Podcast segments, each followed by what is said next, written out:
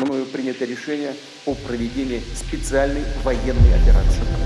Er ist tot. Beim Abzug der russischen Armee gab es keine Leichen. Das Massaker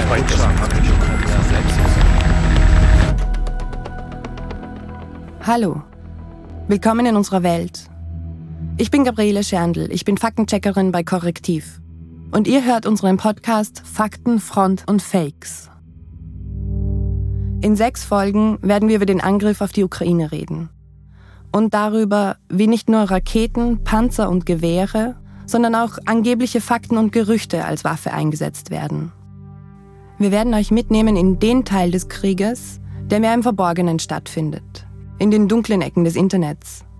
Gemeinsam steigen wir in einen Abgrund, in einen Strudel von falschen, manipulierten und unbelegten Inhalten.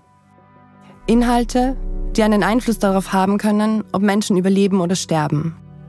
Denn was wir auf unseren Bildschirmen sehen, hat einen Einfluss darauf, wie wir und auch Menschen in politischen Machtpositionen auf diesen Krieg blicken.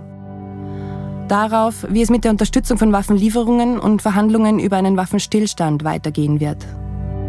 Wir werden über russische Oligarchen reden und über prorussische Influencerinnen. Wir werden auf gefälschte Regierungsdokumente stoßen und Satellitenbilder studieren. Und wir werden auch über andere Bilder sprechen. Teilweise völlig absurde und irgendwie sogar lustige Bilder.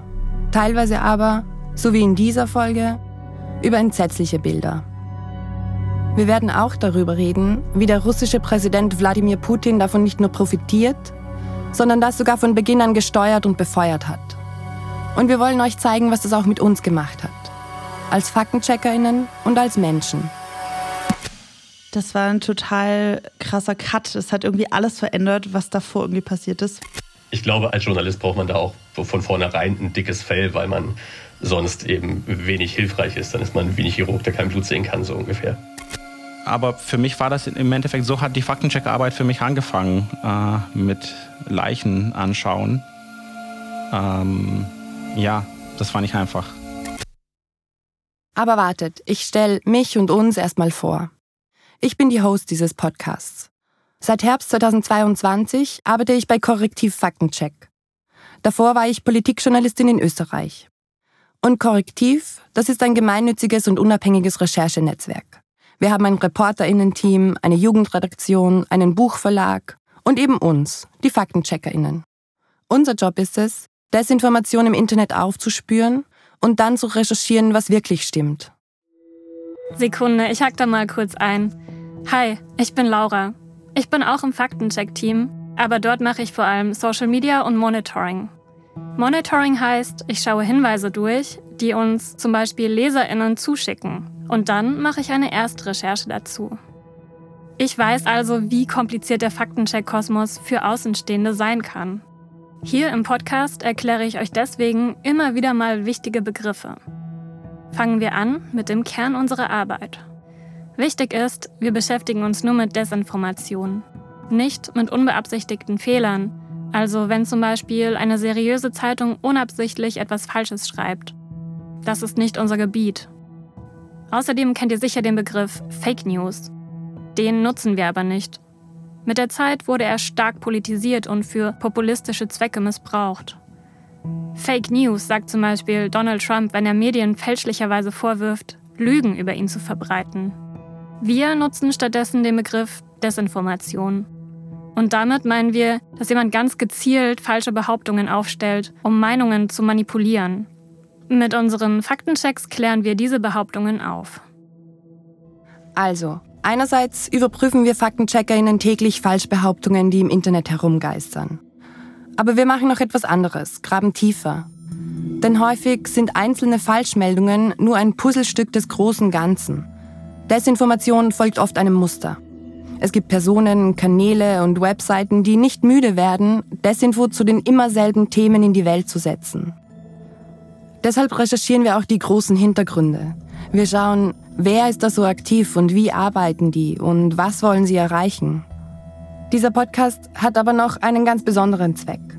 Wir wollen hier gemeinsam Wege finden, aus diesem Abgrund voll Propaganda, Lügen und Halbwahrheiten wieder herauszukommen. Denn Desinfo betrifft uns alle. Jede Person, die ein Handy oder einen PC hat, ist damit konfrontiert, manchmal ohne es zu wissen. Zum Beispiel, weil uns Bekannte Falschbehauptungen schicken oder weil sie uns die Algorithmen von TikTok, Instagram und Facebook in den Feed spielen. Und dann ist es nur ein Klick, ein Tippen auf Weiterleiten und schon ist man Teil einer Desinfo-Kampagne, die sich immer noch weiter und noch weiter ausbreitet. Das kann uns allen passieren. Wir alle können manipuliert werden, uns täuschen lassen, ohne es zu merken und werden damit zu Spielbällen in diesem Krieg. Also, los geht's. In dieser Folge reden wir über das, was als Massaker von Bucha in die Geschichte einging und wie versucht wurde, unser Bild von diesem historischen Ereignis mit Desinformation zu verzerren. Und eines vorweg. In dieser Folge beschreiben wir Bilder, die die Auswirkungen schwerer Gewalt zeigen. Das kann verstörend sein und Traumata reaktivieren. Wenn euch das zu viel werden könnte, hört diese Folge lieber nicht allein oder schaltet erst zur nächsten Folge wieder ein. Denn für uns war das auch gar nicht so easy. Die harten Fakten. Es ist der 2. April 2022. Der russische Angriffskrieg auf die Ukraine ist erst ein paar Wochen alt. Da wird bekannt, dass in Bucha, einem Vorort von Kiew, hunderte Leichen liegen. Meine Damen und Herren, in diesen Stunden erreichen uns furchtbare und grauenerregende Aufnahmen aus der Ukraine. Die werden gefunden, nachdem die russischen Truppen dort abgezogen sind. Ukrainian National Police showed us this mass grave in Bucha, saying they believed up to 150 civilians might be buried here, but no one knows the exact number. Manche der toten Menschen tragen Spuren von Folter oder Vergewaltigung. Wir zeigen Ihnen jetzt Bilder aus Butscha, einem Vorort von Kiew. Es sind Bilder, die kaum zu ertragen sind, eine Brutalität, die nicht vorstellbar ist. Der Tag ist ein Wendepunkt im Krieg gegen die Ukraine. Bis heute steht der Name Bucha wie kein anderer für die Folgen dieses Krieges. Butscha ist zu einem Ort geworden, an dem die Welt gesehen hat, was russische Besatzung bedeutet. Und die Welt hat sich verändert. Die Welt ist aufgewacht. Und auch für uns FaktencheckerInnen ist das ein Wendepunkt. Denn direkt am nächsten Tag, am 3. April, heißt es aus Russland, man habe nichts damit zu tun. Das russische Verteidigungsministerium weist alle Vorwürfe zurück und spricht in einer schriftlichen Stellungnahme von einer erneuten Provokation. Unter der Kontrolle der russischen Streitkräfte sei kein einziger Anwohner von Bucha Opfer von Gewalttaten geworden. Okay, wow. Wir haben Dutzende Bilder aus Bucha. Wir haben Berichte darüber von unabhängigen JournalistInnen. Im Raum stehen Kriegsverbrechen und Genozid, also Völkermord. Und Russland sagt einfach mal so, wir waren's nicht. Und nicht nur das. In sozialen Netzwerken werden auch noch haufenweise angebliche Belege für dieses Wir waren es nicht geteilt. Und da kommen wir FaktencheckerInnen ins Spiel. Denn was da gerade passiert, ist klassische Desinformation. Ich nehme euch jetzt kurz mit in unsere Diskussionen von damals. Auf Slack, einem Messenger-Dienst, tauschen wir uns jeden Tag aus und besprechen Themen, auf die wir in sozialen Netzwerken stoßen. Behauptungen zu Butcher, die bei uns reinkommen. Vielleicht wollen wir die sammeln und beobachten? Hat jemand Kapazitäten, sich da mal umzusehen, was es zu checken gäbe? Ich kann mal sammeln. Schickt mir gern auch eure Vorschläge. Der erste Check, den wir zu Butcher gemacht haben, brachte gleich zwei Schattenseiten des Krieges zusammen, die uns immer wieder begleiten. Tod und Grauen auf der einen Seite und Behauptungen einer Inszenierung auf der anderen Seite. Es ging um ein Video, Genau, das Video ist etwa eine Minute lang und es wird aus dem Inneren eines Autos heraus gefilmt. Man sieht davor, da fährt ein Fahrzeug, da sind Menschen mit Waffen drin und man sieht aber, dieses Auto fährt einer Straße entlang und auf dieser Straße sind sehr viele Leichen, beziehungsweise zumindest liegende Körper von Menschen. Das ist mein Kollege Viktor Marinov. Ich habe ihn in einem gemeinsamen Gespräch gebeten, sich nochmal daran zu erinnern, wie es damals war, zu Bucha und zu diesem Video zu recherchieren. Ich habe Anfang Februar 2022 angefangen bei Korrektiv Faktencheck. Das heißt, einige Wochen nach dem Beginn, einige Wochen nach der Einarbeitung. Ich hatte irgendwie eine Handvoll Checks erst geschrieben. Äh, aber wir waren alle mit diesem großen, wichtigen Thema konfrontiert und äh, da musste jeder ran. In sozialen Netzwerken wurde behauptet, in dem Video sehe man, wie sich Leichen bewegen. Und das behauptet nicht nur irgendjemand. Das behauptet auch das russische Verteidigungsministerium. Ich weiß, dieses Wort Butcher und diese Stadt, das war schon präsent in unseren Köpfen und wir wussten auch relativ schnell, dazu müssen wir was machen, weil einfach richtig viele Behauptungen dazu kursierten. Und wir hatten auch sehr schnell das Gefühl, ja, es gibt so ein paar Videos, es gibt so ein paar Behauptungen, die kann man auch recht gut überprüfen. Was ist das Erste, was du dann tust? Also das Erste, was wir in dem Fall gemacht haben, ist einfach erstmal zu gucken, okay, ist das wirklich dieser Ort überhaupt, von dem hier gesprochen wird? Ist das wirklich Bucha, was man hier sieht? Was Victor hier beschreibt, nennen wir Geolocating. Das machen FaktencheckerInnen immer dann, wenn nicht klar ist, wo ein Foto oder Video aufgenommen wurde. Wir suchen dann nach Hinweisen und Details in den Aufnahmen. Das können zum Beispiel Gebäude, Straßenschilder oder Pflanzen sein. Diese vergleichen wir dann mit Daten aus öffentlichen Quellen wie Google Maps, Fotodatenbanken oder Satellitenbildern. Manchmal ist das sehr aufwendig und kann so weit gehen, dass sogar der Sonnenstand zu einer bestimmten Uhrzeit oder das Wetter analysiert werden muss. Meistens ist es aber gar nicht so kompliziert. Man sieht links und rechts Häuser, man sieht den Bürgersteig, man sieht relativ gut, wie diese Stadt aussieht. Und dann bin ich einfach auf Google Maps bzw. auf Google Earth mit Satellitenaufnahmen habe ich geschaut, wie sieht denn Butcher aus? Kann es sein, dass es da so eine lange Straße gibt, wo man ähnliche Häuser sieht, ähnliche Fassaden? Also man sah links so einen Baum, der schräg wächst. Man sah eine sehr markante Häuserfassade links und rechts. Und verglichen mit dem Video war relativ easy festzustellen, ah ja, das ist wirklich dieselbe Straße und das ist die Jablunska Straße in Bucha.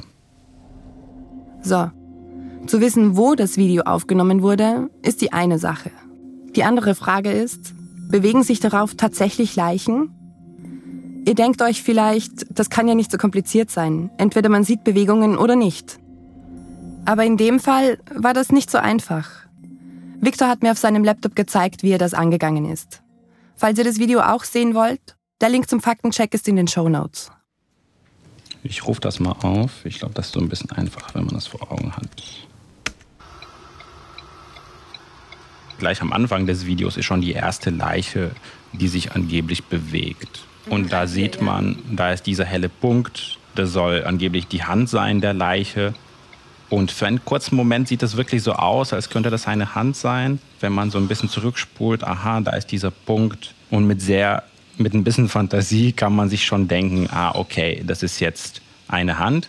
Aber wenn man sich nur auf diesen Punkt fokussiert, da sieht man eigentlich, ah ja, der ist ja schon hier vor der Leiche drin und der bleibt auch, nachdem äh, das Auto nicht mehr an der Leiche ist, sondern schon viel weiter.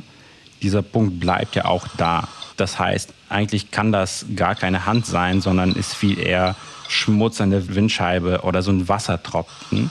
Und wenn man das Video weiterschaut, ich spüre jetzt mal ein bisschen vor, da fährt das Auto erst an einer Leiche vorbei und dann sieht man diese Leiche auch im Rückspiegel. Und dazu hieß es in der Behauptung, ah ja, diese Leiche, man erkennt im Rückspiegel, wie sie sich umdreht. Und auch hier, wenn man nur diesen Ausschnitt kurz sieht, kann man sich tatsächlich denken, ah ja, die Leiche sieht für einen Moment wirklich anders aus. Mhm. Also es sieht schon so aus, als ob sie sich bewegen würde. Aber auch da, wenn wir uns nicht auf die Leiche konzentrieren, sondern eher auf diesen Rückspiegel und auch andere Szenen damit sehen, erkennt man relativ schnell, dieser Rückspiegel, der verzerrt einfach Objekte. Das kennt man ja auch vom Autofahren. Ne? Objekte sind einfach anders im Rückspiegel als in der Realität. Und wenn man sich Häuser anschaut, die man in diesem Rückspiegel sieht, oder Bäume, da sieht man auch, ah ja, auch die werden verzerrt. Okay, also ich muss sagen, ich stelle mir das schon auch irgendwie hart vor, sich das immer und immer wieder anzuschauen. Ich kann mich noch gut an, an diesen Tag damals erinnern, als all diese, diese Nachrichtenartikel von Butcher kamen und und ich habe dann so in, in das Fotoarchiv, das wir damals in der Arbeit hatten, habe ich Butcher eingetippt und hatte auch irgendwie so ein bisschen Angst davor, das zu sehen und wusste aber auch, dass, dass es jetzt irgendwie wichtig ist, das zu sehen. Es ist ja trotzdem ein relevantes Ereignis. Aber ehrlich gesagt, lang ging das bei mir nicht. Also ich habe da dann auch relativ schnell den Laptop auch wieder zugeklappt. Und du hast dir das Stunden und Stunden immer wieder angesehen. Wie, wie ging es dir da dabei? Also ich muss sagen, ich habe mir am Anfang gar nicht so viel dabei gedacht, vielleicht so ein bisschen naiv. Ich dachte mir, ja, ich schaffe das schon, kein Problem. Aber wie du sagst, dann habe ich mir das stundenlang angeschaut und immer wieder diese Ausschnitte, wo man die Leichen auch einfach sehr gut erkennt, Ausschnitt für Ausschnitt, Frame für Frame, einfach wirklich geschaut, wie sehen diese Leichen aus, bewegen sie sich oder nicht. Und irgendwann hatte ich dann das Gefühl, ah, okay, mir ist jetzt aber auch nicht so ganz wohl bei der Sache. Irgendwann nach so zwei, drei Stunden, das war so um die Mittagszeit herum, habe ich gemerkt, oh, jetzt brauche ich aber wirklich eine Pause, jetzt muss ich aber wirklich durchatmen. Und das hat schon was mit mir gemacht auch. Am 6. April, also vier Tage nachdem die ersten Aufnahmen der toten Menschen aufgetaucht sind, wurde Viktors Faktencheck auf unserer Website veröffentlicht. Und nicht nur dort. Vielleicht habt ihr einen von unseren Faktenchecks auch schon mal auf Facebook gesehen. Dort können wir unsere Texte direkt mit Posts verknüpfen, in denen die Falschbehauptung geteilt wird. Wir kooperieren nämlich mit Facebook bzw. Meta, um dort Desinfo einzudämmen. Aber vor der Veröffentlichung eines Textes passiert intern bei uns noch so einiges. An jeden Faktencheck setzen sich, wenn er eigentlich fertig geschrieben ist, nochmal zwei Leute aus unserem Team ran. Redigieren nennen wir das. Diese zwei Leute prüfen dann nochmal ganz genau. Stimmt inhaltlich alles so? Hat der Autor, die Autorin vielleicht was übersehen oder hat er oder sie einen falschen Schluss gezogen? Gibt es vielleicht noch wichtige Quellen, die er oder sie noch nicht gefunden hat? Und natürlich, ist alles nachvollziehbar und verständlich aufgeschrieben? Unser Anspruch als Faktencheckerinnen ist, dass wir so gut wie irgendwie möglich ausschließen können, dass wir einen Fehler machen. Und wenn wir doch einen machen, dann korrigieren wir ihn und machen das transparent. Das war schon immer so, auch vor dem Krieg. Aber trotzdem hat sich einiges verändert. Wenn ich mit den Leuten in der Redaktion über die Zeit vor dem Krieg rede, dann sagen sie eigentlich alle immer dasselbe. Sie reden von Corona und davon, wie sie so wie die ganze Welt, von einer Krise in die nächste gestürzt sind. So erzählt es auch Uschi Jonas, meine Chefin. Sie leitet unser Team. Das war ein total krasser Cut. Es hat irgendwie alles verändert, was davor irgendwie passiert ist, weil davor hatten wir einfach zwei Jahre lang wirklich fast ausschließlich Meldungen rund um Covid, um Schutzmasken, um Impfungen und so weiter gecheckt. Und das hat so alles einfach geprägt. Ich habe sie gebeten, uns davon zu erzählen, wie sich das damals angefühlt hat an einem Sonntag haben wir uns zusammengeschalten, um uns zu besprechen, weil unser Publisher David Schraven hatte so eine Vorahnung, dass jetzt doch es zu diesem Krieg einfach kommen könnte. Zu dem Zeitpunkt haben aber noch sehr viele Leute gedacht, ah, das passiert nicht und das ist total unrealistisch. Und wir dachten das im Team auch und dachten uns, ja, okay, mal schauen. Aber er wollte einfach, dass wir vorbereitet sind, weil das einfach unsere Arbeit komplett verändern würde, wenn jetzt dieser Krieg in Europa ausbricht. Und dann, ja, war das vier Tage vorher. Dann vier Tage später, an einem Donnerstag, ist ja dann der Krieg tatsächlich ausgebrochen und dann ging bei uns einfach so eine Maschinerie los. Dann haben wir wie am Fließband das Netz durchsucht, haben super viele Falschbehauptungen direkt gefunden und gecheckt und haben an einem Tag direkt schon super viele Faktenchecks veröffentlicht und einfach gemerkt, okay, wir müssen unsere kompletten Prozesse einfach umstellen von hochwissenschaftlichen Covid-Themen einfach jetzt zu Themen, die irgendwie ein Kriegsgeschehen betreffen. Das war einfach was komplett Neues und anderes für uns alle. Aber es hat auch auf jeden Fall gezeigt, dass wir richtig gut zusammenarbeiten können. Ja, ich kenne diesen Rausch so ein bisschen und ich kenne es, dass man da sogar, es klingt jetzt blöd, aber sogar ein gutes Gefühl hat. Man sieht so, wie diese Rädchen zusammenarbeiten, alles läuft irgendwie wie eine Maschine und das ist irgendwie schön. Aber das ist ja dann irgendwie auch der Knackpunkt. So am Ende sind Menschen halt doch keine Maschinen, oder? Total. Ich glaube, wir waren auch alle erstmal in so einem Strudel und haben einfach ganz schnell, wollten wir ganz viel dafür, dazu veröffentlichen und Sachen checken und so. Und irgendwann, also dir wird erstmal gar nicht klar, was da gerade passiert, so weil keiner von uns das so richtig kannte, irgendwie so nah so einen Angriffskrieg einfach vor der Haustür quasi zu haben. Und natürlich mussten wir dann auch anfangen, ganz andere Dinge uns anzuschauen. Bilder von Verletzten zu sehen, vielleicht auch von Leichen und so weiter. Und auch das hat ja sehr viel verändert und irgendwie aufgewühlt in den meisten von uns. Ich glaube, das hat uns alle total beschäftigt und am Anfang haben wir das, glaube ich, auch noch gar nicht so realisiert, was das mit uns macht. Und ich hatte dann, ich weiß gar nicht mehr, wann das war, ein paar Tage nach Kriegsbeginn oder so, nachts auch so einen Traum und habe einfach geträumt, dass ich selber irgendwie im Krieg bin. Und es war eine ganz ja, Träume sind ja sehr absurd. Das war dann nicht so wirklich, ich bin jetzt im Krieg in der Ukraine, aber ich hatte irgendwie dieses Gefühl, ich bin jetzt in einem Krieg in meinem Heimatsdorf und ich muss da irgendwie flüchten und irgendwie Leute retten und so. Und ich glaube, das hat mit sehr vielen von uns auch einiges irgendwie gemacht. Und kam dann auch der Punkt, wo ihr sagtet, okay, jetzt müssen wir mal kurz stehen bleiben, einmal durchatmen und auch ein bisschen auf uns achten? Wir haben dann gesagt, okay, wer eine Pause braucht, kann eine Pause machen, kann irgendwie mal eine Stunde raus und spazieren und irgendwie weg vom Bildschirm und so weiter und sind dann auch irgendwann dazu übergegangen, dass wir bei Themen Auswahlen gesagt haben, ganz klar, okay, hier Disclaimer, da muss man sich vielleicht irgendwie Bilder anschauen von Toten oder so und nur wer sich gerade in der Lage fühlt, soll das bitte machen und so ein bisschen versucht da so eine Balance zu finden. Das Ding ist, die, die da Falschbehauptungen in die Welt blasen, machen keine Pause. Noch während Victor zu den Leichen, die sich angeblich bewegen, recherchiert, stoßen meine KollegInnen schon auf die nächste Falschbehauptung. Es geht wieder um dasselbe Video. Doch dieses Mal wird behauptet, da sehe man gar keine Totenflecken. Das sind Verfärbungen auf der Haut, die relativ schnell nach dem Tod auftreten. Die Schlussfolgerung, die Menschen seien also nicht so lange tot, wie behauptet wird, oder womöglich gar nicht tot. Und wieder wird die Behauptung von ganz oben angeheizt. Sogar die russische Botschaft in Deutschland stellt die These in einer Pressemitteilung auf und spricht von einer Inszenierung. Mein Kollege Steffen Kutzner musste also herausfinden, ob das stimmt. Ob dieses Video tatsächlich belegt, dass die Leichen erst seit kurzem da liegen. Steffen arbeitet seit über vier Jahren bei Korrektiv. Hallo. Er sitzt in Leipzig, ich in Berlin. Hi. Ich habe ihn angerufen, damit er für uns noch einmal nacherzählt, wie er das angepackt hat. Dankeschön, dass du mit mir nochmal zurückgehst in diesen April 2022. Und er hat mir erklärt, warum diese Recherche so unglaublich wichtig ist. Die Frage ist deshalb so relevant, weil die Russen am 30. März abgezogen sind. Und wenn keine Leichenflecken oder Totenstarre zu erkennen wäre, dann würde das bedeuten, dass die Leichen erst nach dem Abzug der Russen dahin gekommen sind und das Massaker nicht von den Russen äh, zu verantworten ist. Ich kenne dich ja jetzt schon ein bisschen länger und weiß, dass du zwar ein super Journalist bist, aber Rechtsmediziner bist du natürlich auch keiner. Also erzähl vielleicht einfach mal, wie bist du denn bei dem Check damals vorgegangen? Ich habe alle Folgen von Medical Detectives gesehen, aber das macht natürlich keine äh, Expertise in irgendeiner Form, sondern wie üblich, Journalisten selbst sind nicht die Experten, sondern wir fragen nur Experten an und dann tragen wir die Informationen zusammen, die wir von denen haben. Und genauso habe ich es hier auch gemacht. Ich habe äh, Pathologen angefragt oder konkreter ähm, rechtsmedizinische Institute, die an Universitäten sitzen und äh, habe denen das Video geschickt, das fragliche und noch Bildmat äh, Bildmaterial. Ich habe ein paar Fotos von Bildagenturen von den Leichen aus Butcher vom selben Tag ähm, rausgesucht.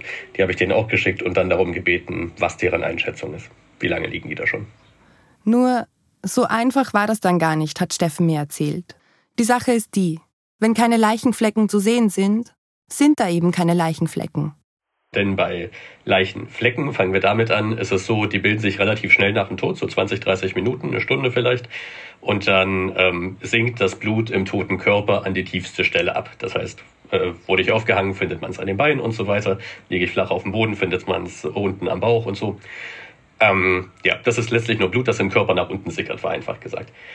Und da natürlich Tote nun mal immer irgendwo auf dem Boden liegen oder meistens normalerweise, und es im Butcher aber ja kalt war, hatten die auch entsprechend alle was an. Das heißt, man konnte nicht sehen, ob da an diesen Leichen irgendwelche äh, Flecken dran sind, vor allem nicht unten. Es gab zwar so einzelne Bilder, wo man auch unbekleidete Teile gesehen hat, äh, zum Beispiel die Hände, die dann zum Beispiel aber auf dem Rücken gefesselt waren mit so Kabelbindern und so weiter. Die sind dann ja aber eben oben am Körper, das heißt, an dieser Stelle würde man dann auch gar keine Leichenflecken vermuten können. Und was die Totenstarre angeht, naja, äh, da ist das Problem ganz ähnlich. Starrheit sieht man einem unbewegten Körper einfach nicht an. Dennoch haben die Bilder laut der Experten, mit denen Steffen gesprochen hat, klar gezeigt, dass die Menschen dort schon mindestens mehrere Tage lagen. Das zeigte sich einfach vom Verwesungsstatus her, wie, wie sah die Haut aus und so weiter. Und ähm, die Leute, die mir geantwortet hatten, haben alle gesagt, ja, wie lange jetzt genau ist schwierig, aber mindestens mehrere Tage. Und dann ist dann noch etwas passiert. Am 4. April, also zwei Tage nachdem die Bilder breit in den Medien waren, veröffentlichte die New York Times Satellitenbilder. Und die zeigten, diese Leichen lagen schon drei Wochen lang in Bucha. Dunkle, menschengroße Objekte nennt die New York Times das, was man da auf den Fotos sieht. Also, spätestens an dem Punkt war völlig klar, wer diese Menschen getötet hat. Aber denen, die gezielt pro-russische Desinfo verbreiten, ist das einfach egal. Die machen damit weiter. Es hört einfach nicht auf. Antispiegel. Ein Video der ukrainischen Polizei bestätigt, dass es in Butscha kein Massaker der russischen Armee gegeben hat. Wochenblick. Von wegen Massaker. Bürgermeister freudestrahlend unmittelbar nach Befreiung. Antispiegel. Weitere Videos beweisen, beim Abzug der russischen Armee gab es keine Leichen in Butscha. Neues aus Russland. Videos aufgetaucht, in denen das ukrainische Militär Leichen in Butscha auslegen soll. Teilweise kennen wir die, die das behaupten. Wochenblick zum Beispiel ist ein rechtes Medium aus Österreich, das auch in der Corona-Pandemie schon mit Desinfo auffiel. Und der Antispiegel, das ist eine Seite, die von sich behauptet, sie wolle das völlig unwahre Bild von Russland, das die Medien in Deutschland und im Westen verbreiten, korrigieren. Auch von denen haben wir immer wieder mal Falschbehauptungen überprüft. Das letzte Zitat, das über die angeblich ausgelegten Leichen, das kommt von einem Telegram-Kanal, der heißt Neues aus Russland. Aber die Geschichte rund um Neues aus Russland ist viel zu wichtig, um sie hier so nebenbei zu erzählen. Dem widmen wir eine ganze Folge, die nächste schon. Und dann sind da noch die vielen, vielen einzelnen Accounts, die diese Falschbehauptungen auf Facebook, Telegram oder Twitter weiterverbreiten. Filmkulisse Butscha. Ukrainische Bolschewisten schleifen Leichen hin und her, um die Illusion von dem Video sind keine Toten zu Aber wir hören auch nicht auf. Auch bei uns steigen immer mehr Leute ein in die Butscha-Recherchen. Steffen, den wir vorhin schon gehört haben, prüft bald das nächste Video. Diesmal wird behauptet, ukrainische Soldaten würden die Leichen in Butscha für eine Filmkulisse auslegen. Stimmt nicht. Auch meine Kollegin Sophie prüft einige Behauptungen. Dass ein Video gar keine Leichen zeige, stimmt nicht. Dass die Leichen weiße Armbinden tragen würden als Symbol dafür, dass sie russische Soldaten sind, stimmt nicht. Oder dass das Video eines Bürgermeisters belege, dass gar niemand gestorben sei. Stimmt auch nicht. Und, habt ihr es gemerkt? An diesem Punkt widerspricht sich die Desinfo sogar selbst. Da heißt es irgendwie, es gäbe gar keine Leichen, dann gibt es Leichen, die sich bewegen, dann legt das ukrainische Militär die Leichen aus und plötzlich sind das eigentlich russische Soldaten. Die Rädchen der Propagandamaschine drehen sich immer weiter. Und zwar immer in die Richtung, die für die Leute, die dahinter stecken, gerade passt. Ob das in sich noch stimmig ist? Völlig egal. Hauptsache ist, Leute empören sich und werden verunsichert. Denn das Ganze folgt einem bestimmten Narrativ. Hi, hier ist nochmal Laura. Narrativ. Das ist ein Begriff, der bei uns ganz oft auftaucht. Narrativ heißt so viel wie Erzählung. Wir sprechen immer dann von einem Narrativ, wenn wir die größere Geschichte meinen, die hinter etwas steht. Also eine große Erzählung, die durch ganz viele kleine Falschbehauptungen gestützt wird. So war es auch im Fall von Butscha. Das Narrativ ist, die Ukraine würde Kriegsopfer nur inszenieren. Und das soll durch viele einzelne falsche Bilder, falsche Videos oder andere angebliche Belege gestützt werden. So will Russland den Krieg und seine Folgen verharmlosen. Am Ende wird daraus eine große Desinformationserzählung, die sich in unsere Köpfe brennen soll und durch neue Falschbehauptungen immer weiter genährt wird, bis wir irgendwann vielleicht doch dran glauben. Hier in dem Fall soll mit dem Narrativ von inszenierten Verletzungen der Angriff auf die Ukraine verharmlost oder gerechtfertigt werden. Wir haben das vor und nach Butscha noch öfter gesehen. Zum Beispiel in Mariupol und in Isium. Ich verlinke die Recherchen dazu in den Show Notes. Und wir haben das auch an Tag 1 gesehen. Putin selbst nannte den Krieg beim Einmarsch ja gar keinen Krieg, sondern eine Sonderoperation Мною принято решение о проведении специальной военной операции. Vladimir Putin has just addressed the Russian people moments ago, announcing what Putin called the start of a military special operation, in his words, to demilitarize Ukraine. So hat diese Verharmlosung begonnen. Putin hat den Grundstein dafür gesetzt. Und diese vielen falschen Bilder und Behauptungen, die bauen drauf auf. So funktioniert Desinformation. Nicht immer müssen solche Narrative nur und ausschließlich durch Falschbehauptungen gestützt sein. Manchmal sind die Sachen, die wir checken, auch richtig. Auch dann veröffentlichen wir unsere Recherchen. Aber rund um Bucha stimmten die Behauptungen eben nicht. Das kann ich hier gar nicht oft genug betonen. Dass in Bucha Zivilistinnen von russischen Militärs getötet wurden, ist bewiesen. Human Rights Watch ist noch im April 2022 hingefahren. In einem Bericht schreibt die Organisation, sie habe Beweise für Hinrichtungen, gewaltsames Verschwinden lassen und Folter gefunden. Und auch die New York Times, die ja schon die Satellitenbilder ausgewertet hat, hat weiter recherchiert. Sie konnte drei Dutzend Menschen identifizieren, die im März in der Jablunsker Straße getötet wurden. Die New York Times hat sogar die Telefonprotokolle ausgewertet von jenen Telefonaten, die russische Soldaten mit den Handys von zivilen Opfern geführt hatten.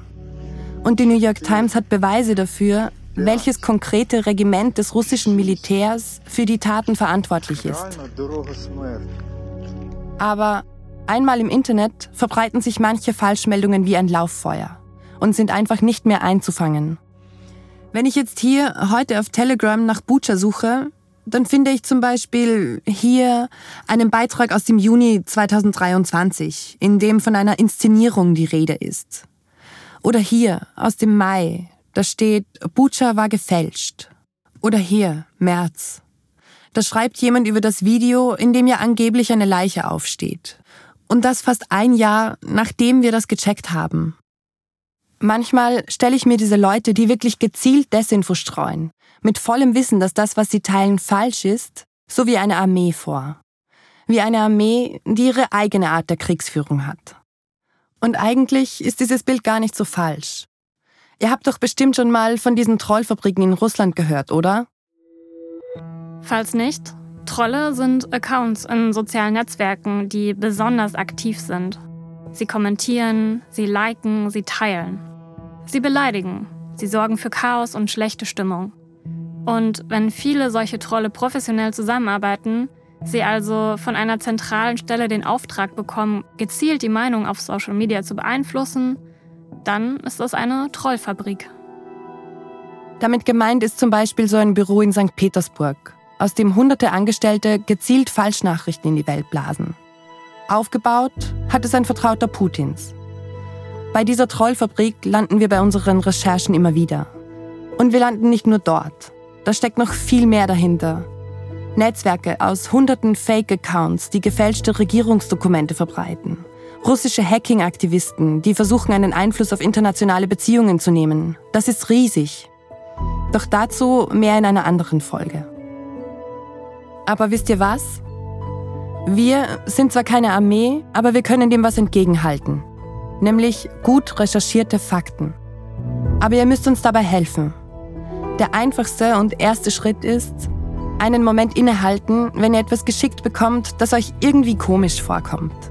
Und einfach mal eine Sekunde darüber nachdenken, ob das auch ein Fake sein könnte. Oder sogar, ob das Propaganda ist, die euch zu unfreiwilligen Soldatinnen macht und den Ausgang dieses Kriegs beeinflussen soll. Schickt so etwas dann nicht einfach weiter. Schickt es stattdessen uns. Wie ihr uns erreicht, steht in den Show Notes. Wir schauen uns das an. Das war die erste Folge von Fakten, Front und Fakes, dem Faktencheck-Podcast von Korrektiv. In der nächsten Folge sprechen wir über einen Telegram-Kanal namens Neues aus Russland und darüber, warum der aus der Szene der Desinfo-VerbreiterInnen besonders hervorsticht.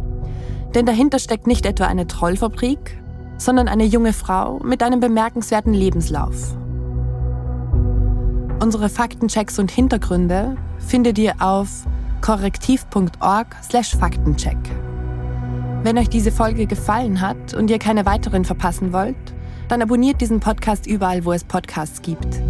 Wir freuen uns auch, wenn ihr ihm eine gute Bewertung gebt und ihn an eure Freundinnen, Bekannte und Familienmitglieder schickt. Mit unserer Faktencheck-Redaktion setzen wir uns gegen Falschinformationen ein, decken Halbwahrheiten und Gerüchte auf und bieten Kontext an. Mehr zu unserer Arbeit erfahrt ihr auch in unserem Newsletter, der euch immer auf dem Laufenden hält. Ihr könnt ihn auf korrektiv.org/newsletter abonnieren. Host dieses Podcasts bin ich, Gabriele Scherndl. Gemeinsam mit Viktor Marinov schreibe ich die Folgen. Redaktionelle Begleitung Uschi Jonas und Sophie Timmermann. Unterstützung Storytelling André der Hörmeier und Anne Ramstorff. Faktencheck Steffen Kutzner. Projektleitung und Produktion Anne Ramsdorf. Technische Produktion und Sounddesign Jens Müller von Studio 25. Musik Lukas Blacks. Regie Jens Müller und Anne Ramsdorf. Logo und Artwork Mohamed Anwar. In dieser Folge kamen folgende KollegInnen zu Wort. Uschi Jonas, Steffen Kutzner, Viktor Marinov, Laura Seime und Sophie Timmermann. Außerdem hörten wir Tobias Hauswurz und Elena Kolb. Besonderer Dank geht auch noch an Laura Seime, Valentin Zick und Florence Wild. Die Produktion dieses Podcasts wurde gefördert vom European Media and Information Fund. Schön, dass ihr zugehört habt.